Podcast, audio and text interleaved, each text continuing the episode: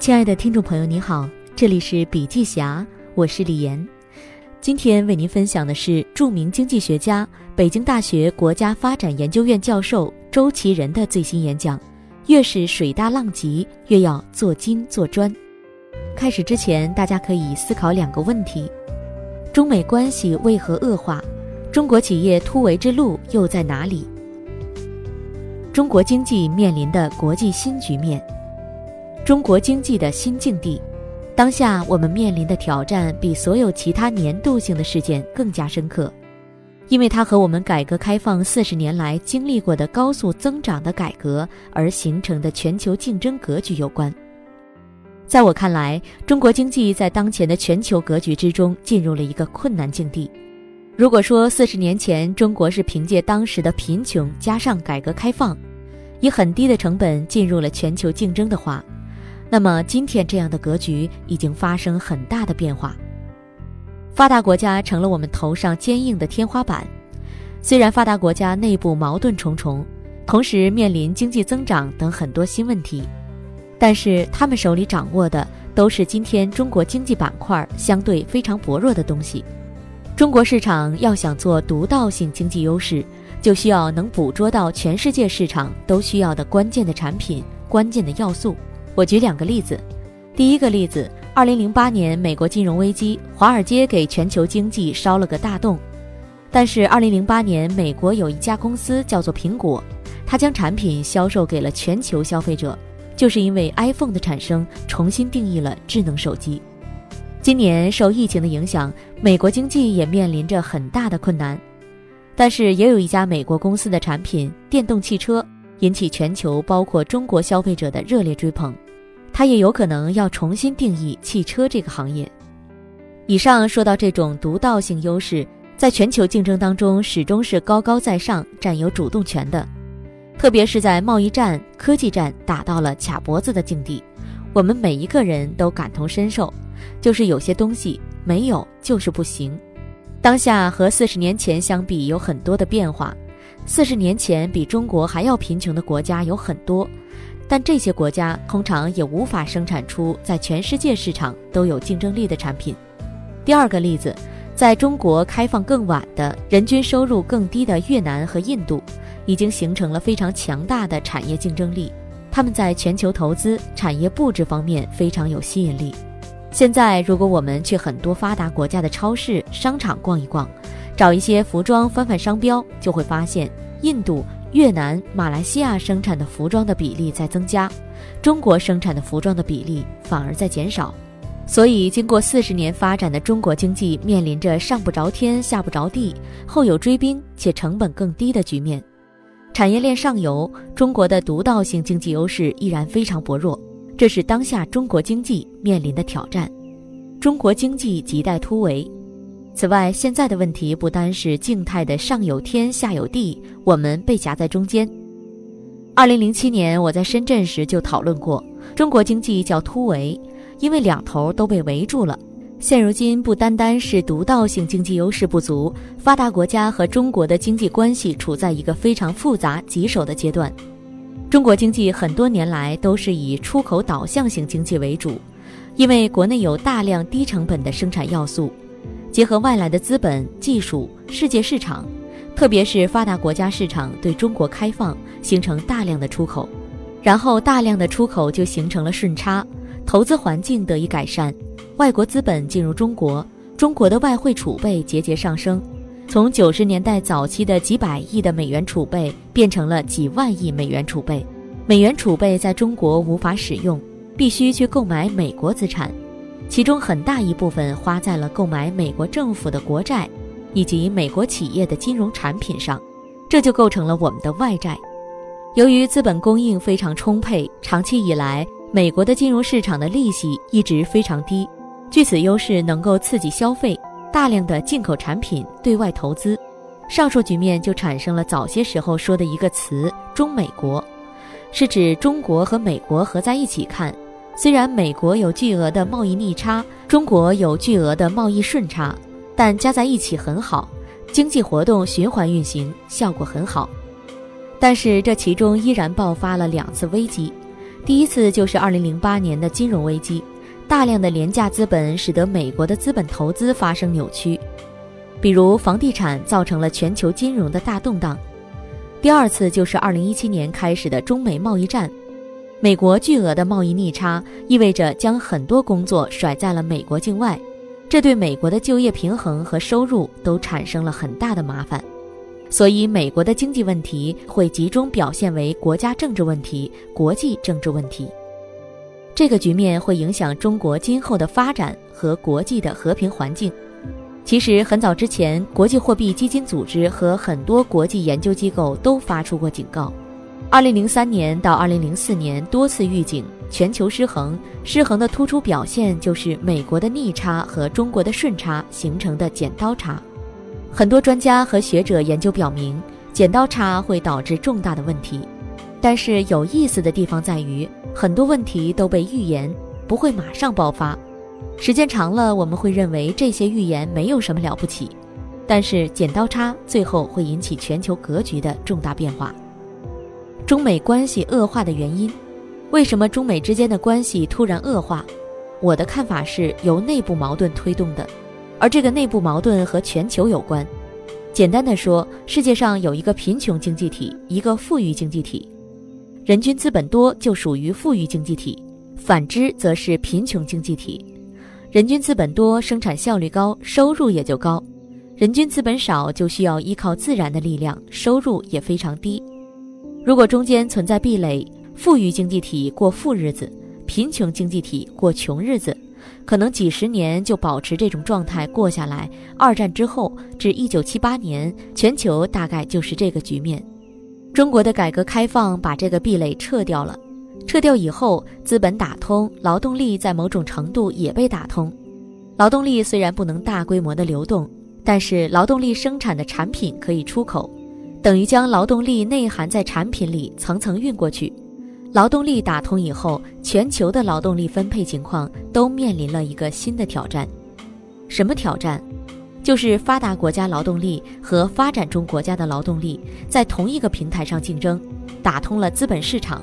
之前发达国家的资本用于武装国内的劳动力，现在全世界，特别是发展中国家的劳动力都来争夺发达国家的资本。大家想想，这会导致什么结果？全球看资本的相对稀缺性极高，工人和工人之间的竞争激烈，其中竞争最激烈的就是发达国家的工人，因为他们的工资已经非常高了。过去发达国家的工人不会受到中国工人、印度工人的冲击，全球化以后，发展中国家的产品和发达国家的产品相互竞争，发达国家的产品卖不动，这当然会影响发达国家的国民收入和劳动人口就业。所以，发达经济体内部的收入分配在某种程度上出现了不兼容。这种局面下的全球化，总体来说提高了全球的生产力，对发展中国家的好处更多，但也有受到损害的集团。发达国家受损最大的就是劳动力和技能。比如，苹果手机的专利和发明权是美国公司，但是是由中国的富士康代工生产的，美国可以拿到发明者红利。而资本方为发明提供资金而获得最后的收入，所以华尔街、硅谷都在推动全球化。但是美国有相当一部分的一些利益集团、蓝领工人以及一部分白领是因为受到全球化冲击的。国内也一样，实施开放对我们经济发展有很大的好处，而且是越靠沿海好处越大，因为资本从沿海来的，离资本和技术远一点儿，不懂英文。不懂对外来往就要差一点儿，这是我的看法。所以全球化的确是推动了全世界经济的增长，对不同的利益集团也有不同的影响。这些问题会反映到意识形态、观念和政策上。二战以后，美国的基尼系数大幅度下降，然后停滞了一段时间。随着中国的开放、印度的开放，冲击了全球市场，发达国家的基尼系数往上升了。几乎达到了战前的水平，这是非常危险的信号。欧洲的发达国家也差不多，只看冷冰冰的统计数字没有什么感觉，但是转换现实生活就有问题。为什么美国爆发占领华尔街运动？为什么很多中国公司去华尔街上市？因为上市是为全球资本服务，赚全球人民口袋里的钱。但还有一些人没有得到同样的收入分配，没有分享经济增长带来的红利，反而出现更严重的失业、收入停滞不前，面临各种各样的困难，最后成了百分之一富人和百分之九十九穷人的矛盾。二零零六年，我在美国访问城市研究的问题，访问过宾夕法尼亚的一家钢铁厂，当时驱车一个多小时去的，这家工厂在当年是鼎鼎有名。美国第一艘航空母舰的甲板钢材就是这家工厂供货的，旧金山的大桥也是他提供材料的，现在破败了。为什么？因为全球竞争之下，企业的生产成本高，技术进步没有后来者快。等到中国的钢铁行业起来，在全球市场上一同竞争，美国企业就卖不动了，庞大的工厂锈在那里了。美国有一个词叫“锈带”，专指制造业败落的地区。就是早期从欧洲转移过来的制造业，在全球开放竞争当中遇到了麻烦，而这也是特朗普竞选的基础。制造业回迁美国，增加美国就业。所以，尽管美国的知识分子、经济圈看不上特朗普，从政治上来看，他依然有基础。这是他的选票票仓和袖带之间的关系。所以，我们要理解全球化会引起相关方的变化。世界并不会因为中国的高速增长而增长。他会等着你。中国国内经济的变化，成本上涨，贸易顺差加大量外资是好事情。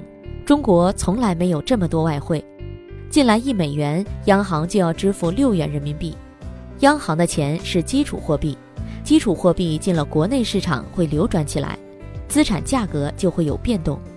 如果经济体内货币供应量大，商品资产数量少，资产价格一定会起来。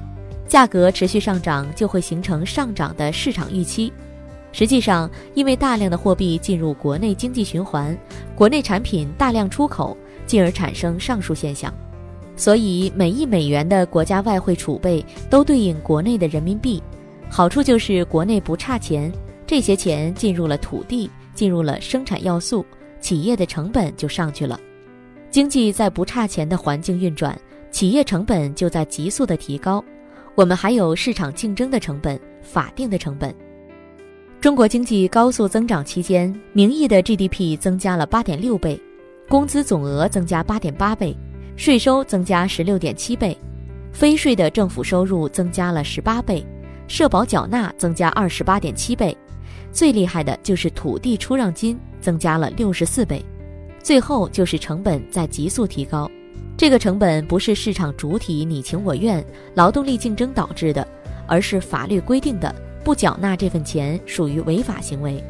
那么问题来了，企业的独到性经济优势没有上去，而企业成本却大幅上涨，这是中国国民经济面临的最基本的挑战。